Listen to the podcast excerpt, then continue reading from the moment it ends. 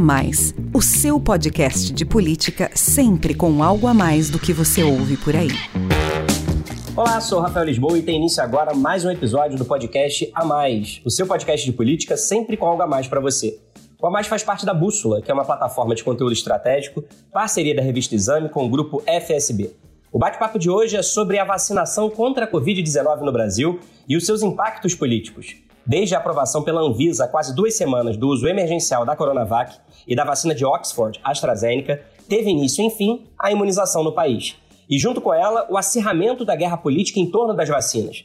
No plano de imunização, a chinesa Coronavac, produzida aqui em parceria com o Instituto Butantan, saiu na frente e rendeu vitória política ao governador de São Paulo, João Dória.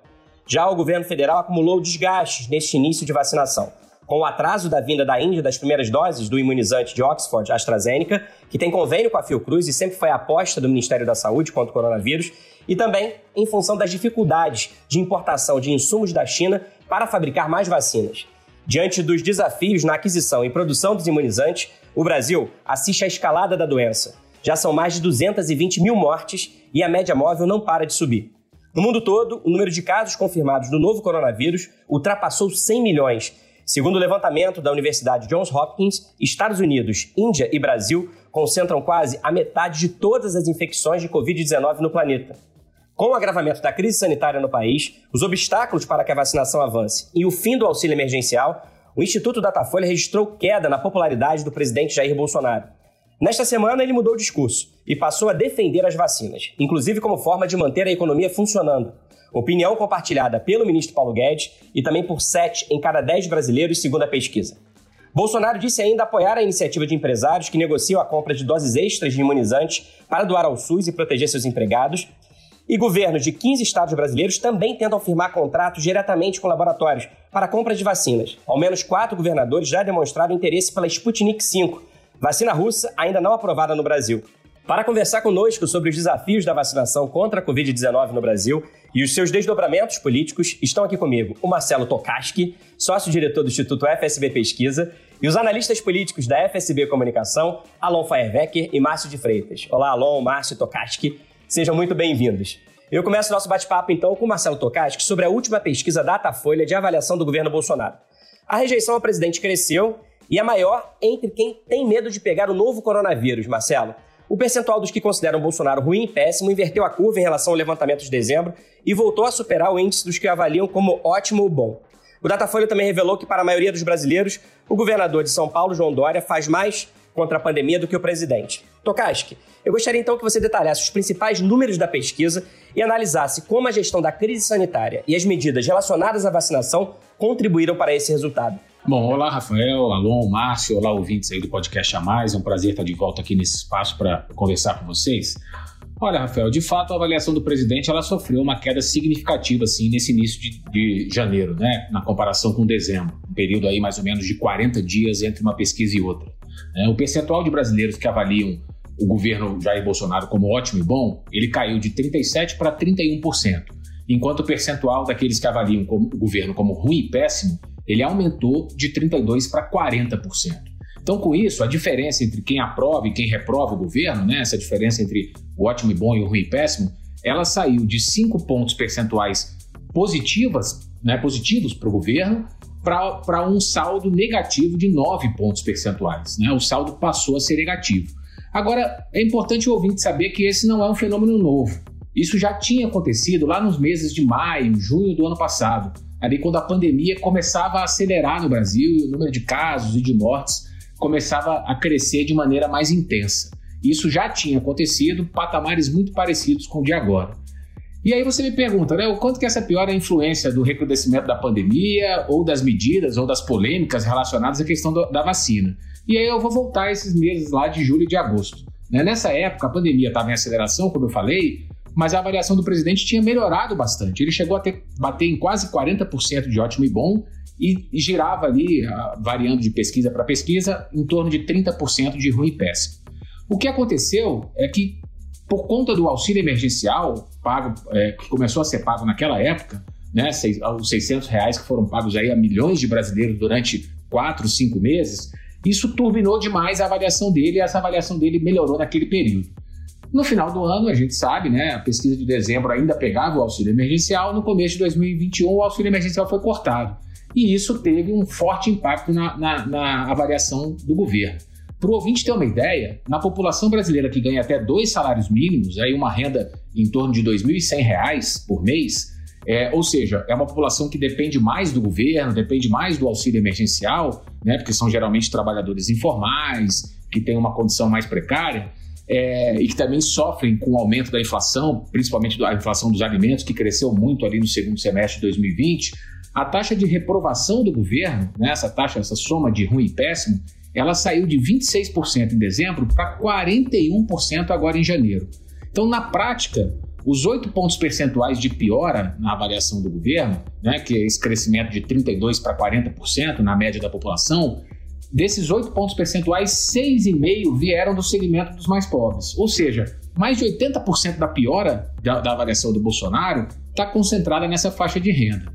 E aí a gente tem que notar também que o Bolsonaro sempre teve, ao longo de todas as pesquisas que medem isso, a sua atuação reprovada pela maior parte da população, a sua atuação na pandemia. Né? Ele sempre teve uma avaliação pior da, do seu desempenho no combate ao coronavírus do que o seu desempenho do governo de maneira geral. Então, por isso tudo, Rafael, na minha opinião, o que tem sido mais determinante para piorar a avaliação presidencial nesse momento é de fato o fim do auxílio emergencial. Eu não estou dizendo aqui que o recrudescimento da pandemia ou a polêmica em função da, da questão das vacinas é, é, não, não sejam fatores que tenham influência. Mas, na minha opinião, elas não são tão determinantes assim quanto é determinante a questão do fim do auxílio. Para a gente ter uma ideia, por exemplo, de cada, de cada 10 brasileiros que receberam o auxílio emergencial até o final do ano passado, 7 ainda não encontraram um substituto para aquela renda. Ou seja, essas pessoas hoje estão desamparadas, estão sem um rendimento mensal e é natural que o humor delas é, piore em relação à avaliação de governo. E aí, para fechar, a, a, questão que você coloca aí, né, da comparação com Bolsonaro e Dória na questão da vacina, a pergunta ali era quem tinha feito mais, né? Se era o Dória ou se era o Bolsonaro no combate à pandemia. E aí eu acho que o número é, é, é, bastante contundente, né? Se a gente pensar que foi a população brasileira e não a população de São Paulo que respondeu à pesquisa, a gente tem que 46% dos brasileiros acham que o Dória tem feito mais no combate à pandemia e só 28%, um pouco mais da metade, né, dos, que é, optam pelo Dória, é que acham que o Bolsonaro está fazendo mais. Então, de fato, o, o Dória ele se projetou bastante nesse primeiro round político aí em torno da vacina. Agora, é o que você falou, o presidente começou a mudar sua postura, inclusive batendo na tecla de que a vacinação é fundamental, é importante para possibilitar a retomada da economia. Justamente porque ele sabe que é a economia, com o fim do auxílio emergencial, que tem afetado mais, é, de maneira mais significativa as suas taxas de aprovação e reprovação junto à população. Alon, os números do Datafolha, principalmente nessa comparação aí entre Dória e Bolsonaro, dão a impressão de que nesse primeiro round o governador de São Paulo está na dianteira. Mas até que boa parte da população brasileira seja imunizada, a guerra das vacinas ainda está longe de acabar e a gente sabe que o Ministério da Saúde tem um papel central no Plano Nacional de Imunização, na aquisição e distribuição das doses, e por isso tem fôlego para correr atrás do prejuízo inicial e assumir o protagonismo da vacinação no país junto à opinião pública.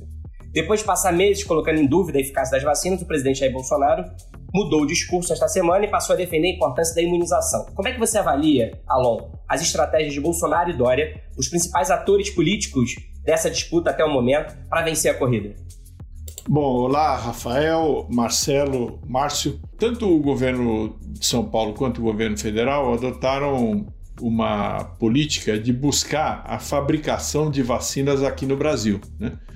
O governo de São Paulo por meio do Instituto Butantan e o governo federal é, por meio da Fundação Oswaldo Cruz, da Fiocruz. O Butantan com a Coronavac, da chinesa Sinovac, e o, o governo federal, a Fiocruz, com a vacina feita pela AstraZeneca em parceria com a Universidade de Oxford. Então, o que a gente pode prever é que daqui a alguns meses, poucos meses, você vai ter vacina em grande escala sendo produzida aqui no Brasil. Então, no cenário não, não, nem tão otimista quanto realista, né? Eu diria que no cenário realista, a gente vai ter vacina em quantidade aqui daqui a alguns meses.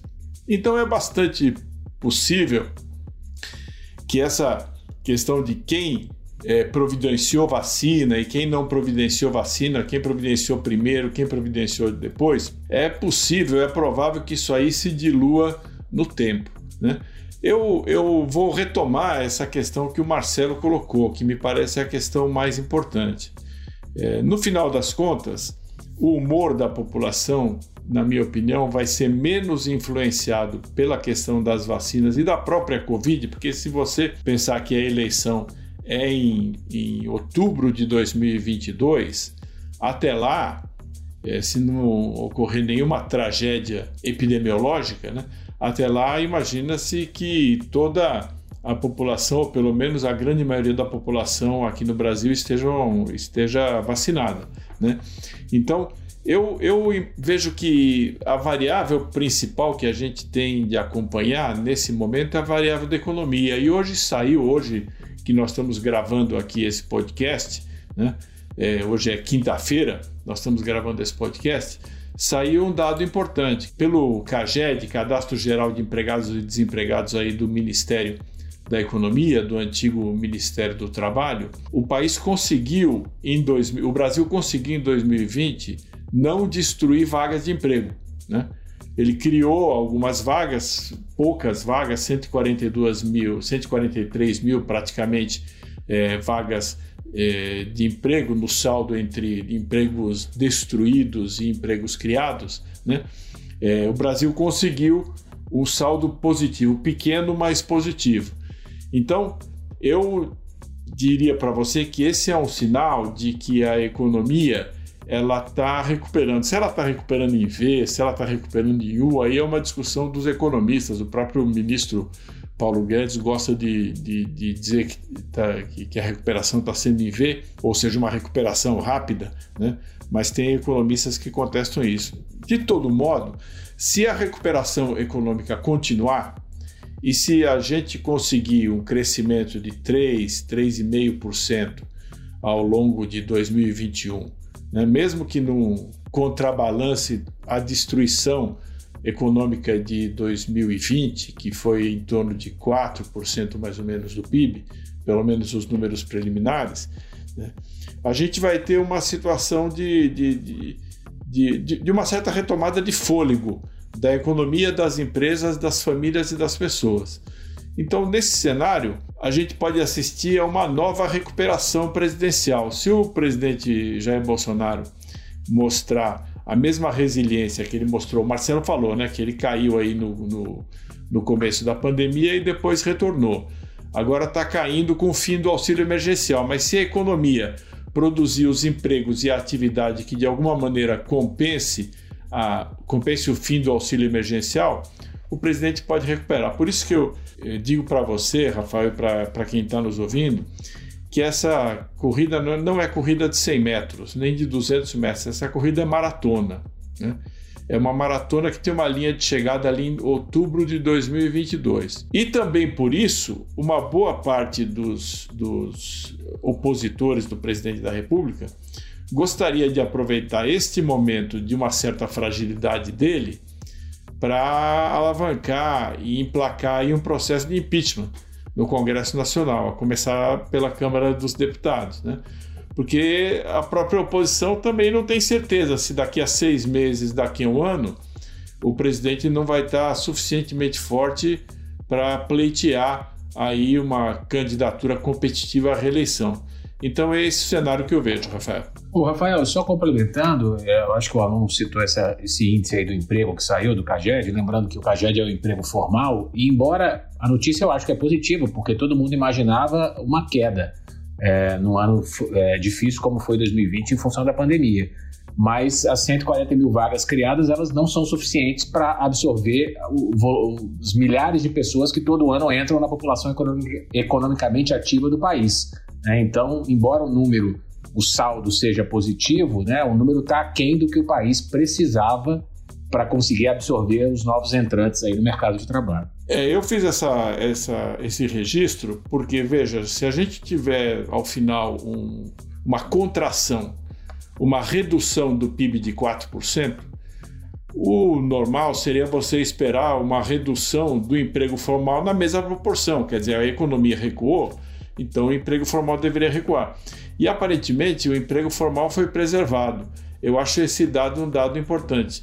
Ainda que você tenha, é, você tenha razão, Marcelo, quer dizer, não basta manter o emprego formal, você tem que criar empregos para absorver, especialmente a, a, a, mão de obra jovem que busca um lugar no mercado de trabalho. E a gente sabe que o desemprego entre os jovens é um grave problema econômico e social no Brasil.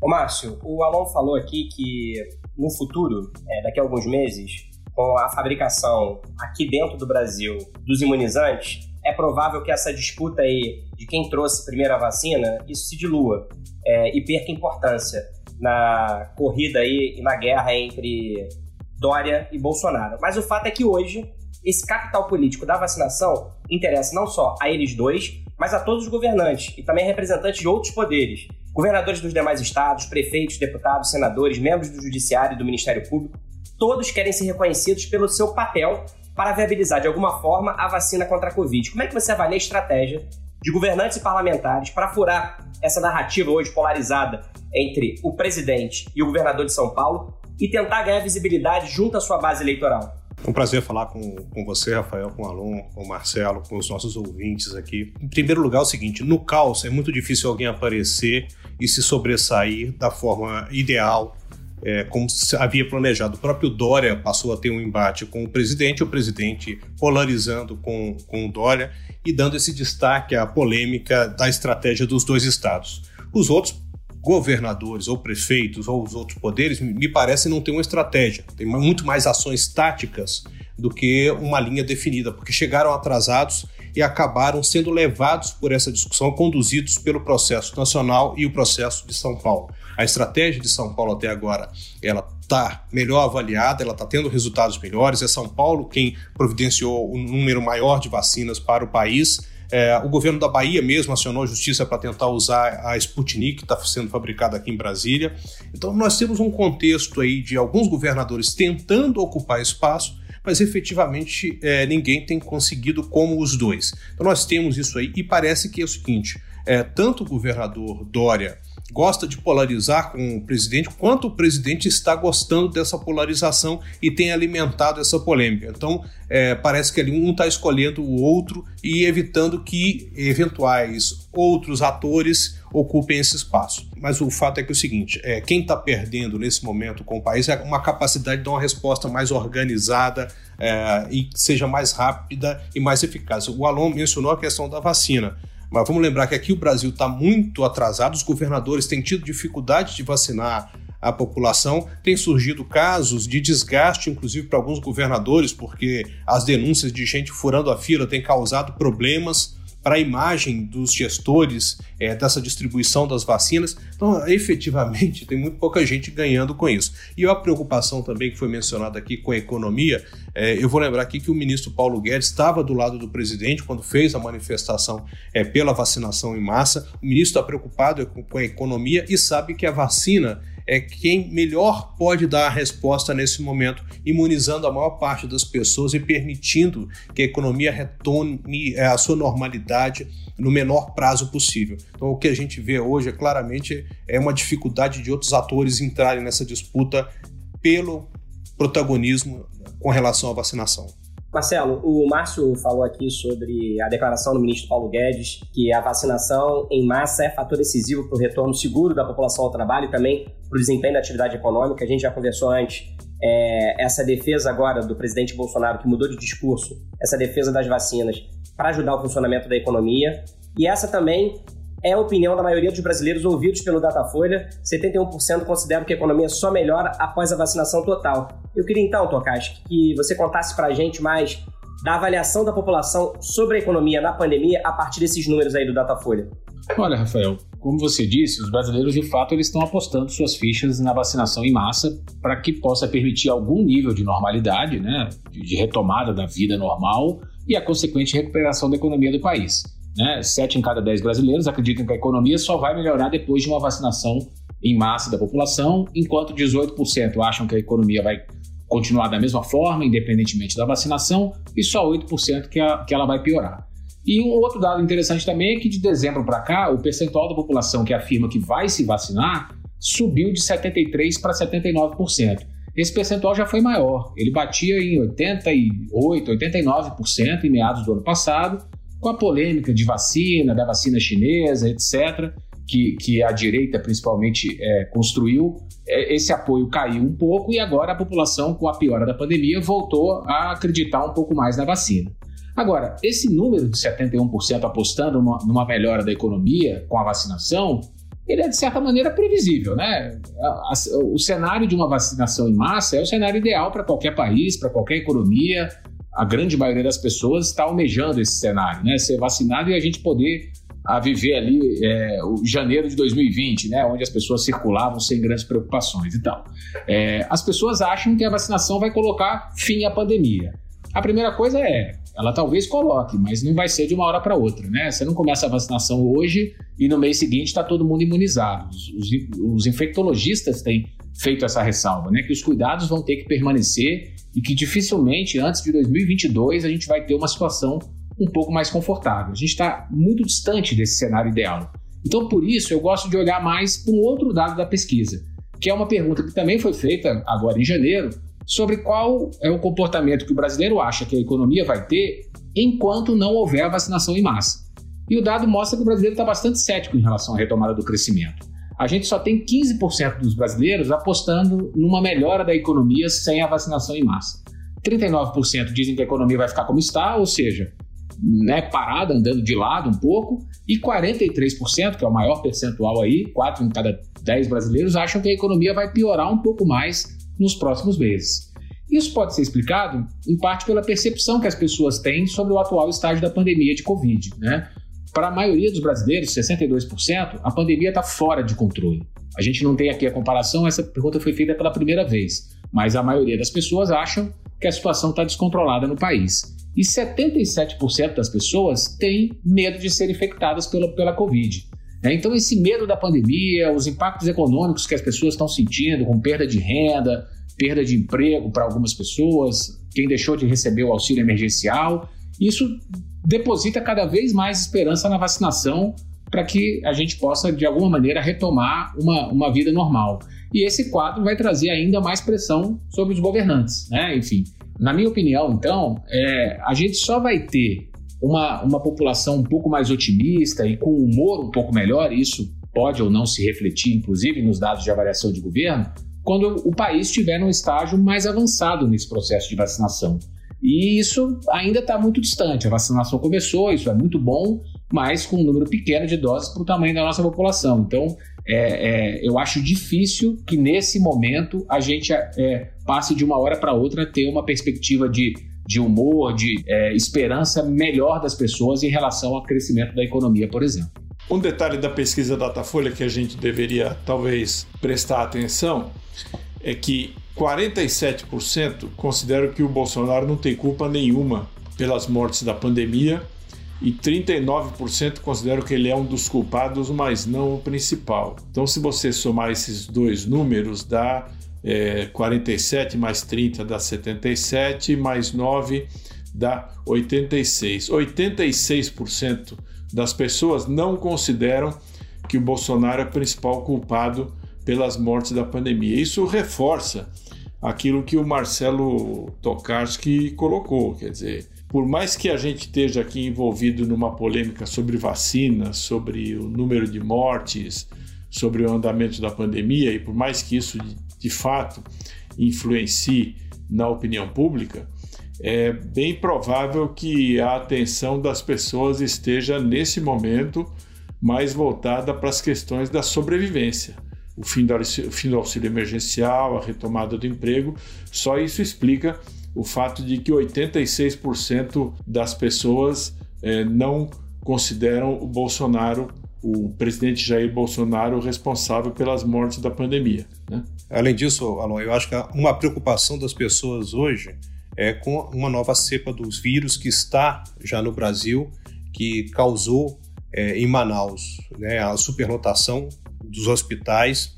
É, muitas pessoas morreram e rapidamente, ele é muito mais contagioso. Eu acho que isso é que está preocupando muitas pessoas. E isso pode se refletir na economia, e novamente nós vamos ter é, no cenário aí é, uma complicação que vai impactar novamente na vida das pessoas, na sobrevivência das pessoas. Pensando então nessa questão econômica, né, e lembrando aí que o Marcelo disse que esse cenário de vacinação em massa ainda vai demorar, tudo isso tem pressionado aí a volta do auxílio emergencial. Né? É, inclusive, o Marcelo acredita essa piora no desempenho do presidente na avaliação justamente ao fim do auxílio emergencial. A equipe econômica já disse que aceita o retorno do benefício, desde que condicionado ao teto de gastos e a medidas de ajustes que não avançaram é, em 2020. Qual é, na sua opinião, Alon, a chance do auxílio emergencial voltar a ser pago? E a partir de quando você acha que isso seria possível? Veja, nós vamos ter aí, dia 1 a eleição das novas mesas da Câmara dos Deputados e do Senado. Esse assunto, Rafael, ele vai entrar em pauta imediatamente. Dizer, imagino que ele vai ser, se não o primeiro, um dos primeiros assuntos a entrar em pauta no Congresso Nacional nessa, nesse, nesse ano que se abre de 2021. O que vai acontecer é um jogo de pressões e de contra-pressões. O governo procurando fazer o Congresso cortar a despesa para achar um espaço fiscal para implementar o auxílio emergencial sem, sem furar o teto de gastos e o Congresso tentando ficar bem com todo mundo, né? Porque para você fazer cortes orçamentários, você vai ter de cortar principalmente no custeio, ou seja, é, nas despesas com a máquina, né? E cortar nas despesas com a máquina é algo que o Congresso sempre tem muita dificuldade, né? O que vai acontecer, na minha opinião, é mais ou menos o que aconteceu da outra vez. O presidente vai, vai resistir, mas no final o Congresso vai aprovar alguma coisa e quem vai se beneficiar vai ser o próprio presidente, porque quem paga é o governo. Mesmo que o Congresso ele seja o responsável pela aprovação, quem paga os benefícios sociais em geral, né? e o auxílio emergencial em particular é o governo. Então, acho que o, o, o Congresso ele tem uma equação política complicada, especialmente quem está na oposição ao presidente da República. Como é que faz para garantir o auxílio emergencial e, ao mesmo tempo, não fortalecer o presidente? Aliás, tem um detalhe interessante: essa questão das vacinas. Se daqui a um ano tiver todo mundo vacinado, pelo menos 50%, 60% da população vacinados, que é a tal da taxa que os cientistas dizem que propicia a imunidade de rebanho, né?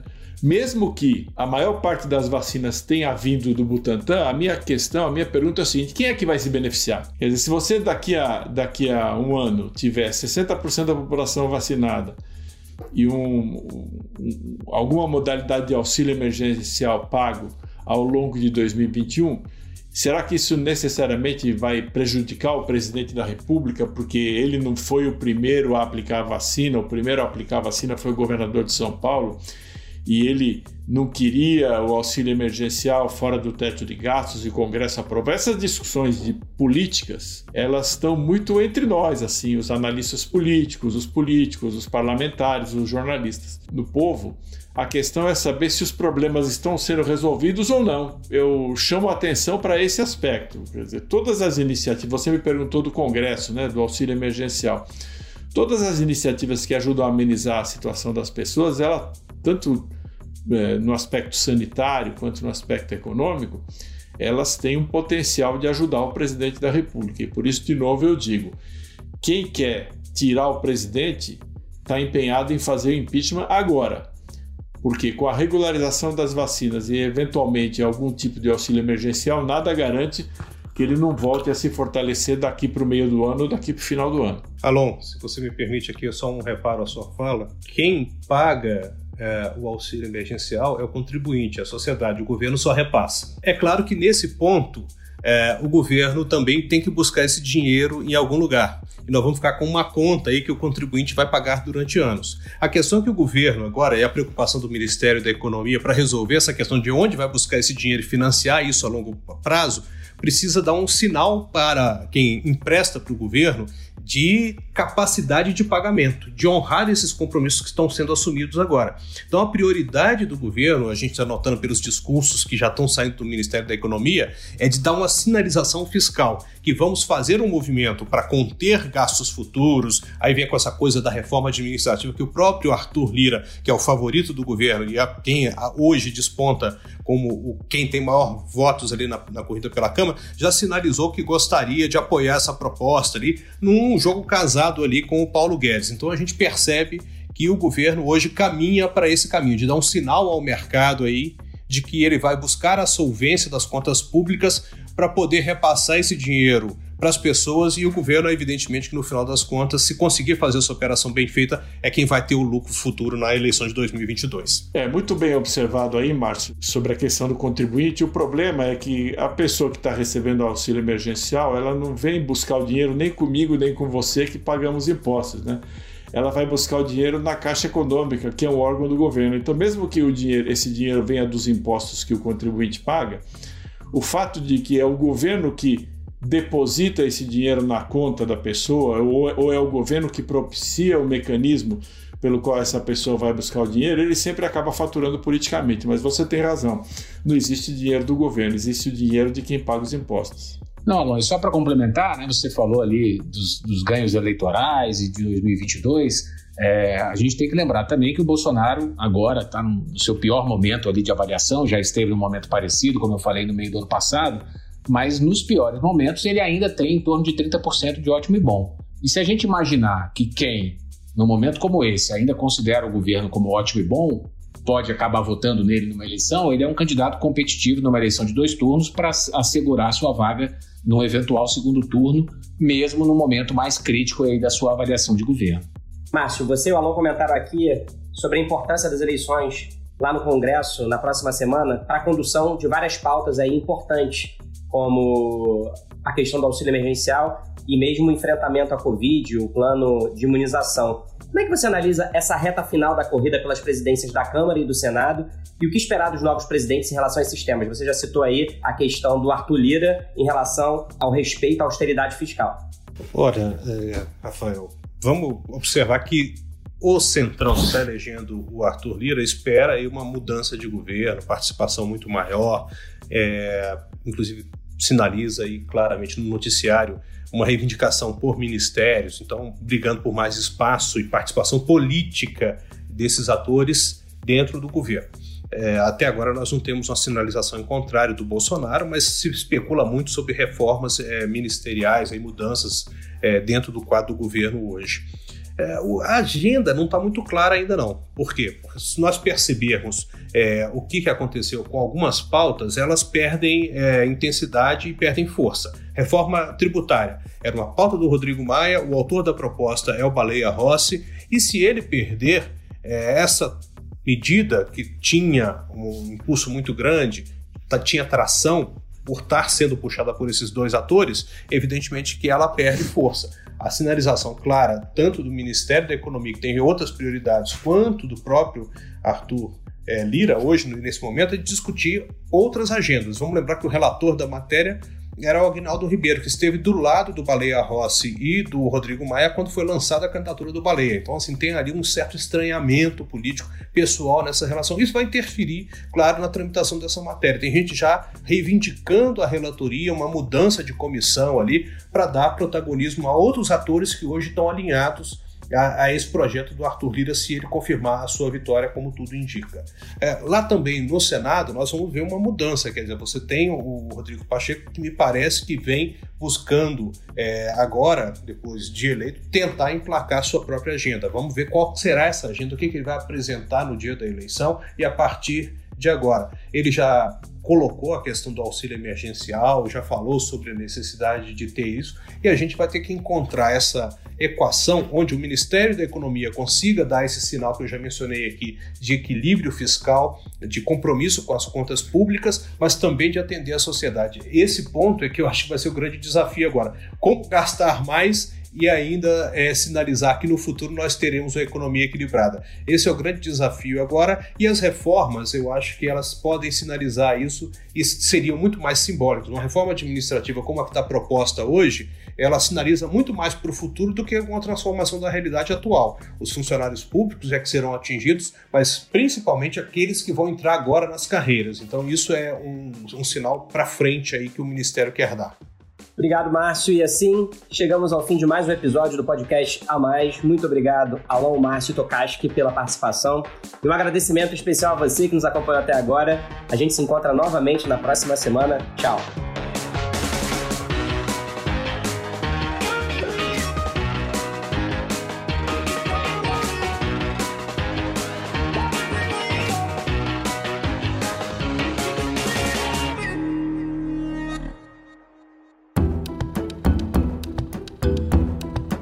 Na edição Guilherme Baldi, este podcast faz parte da plataforma Bússola, um produto do grupo FSB.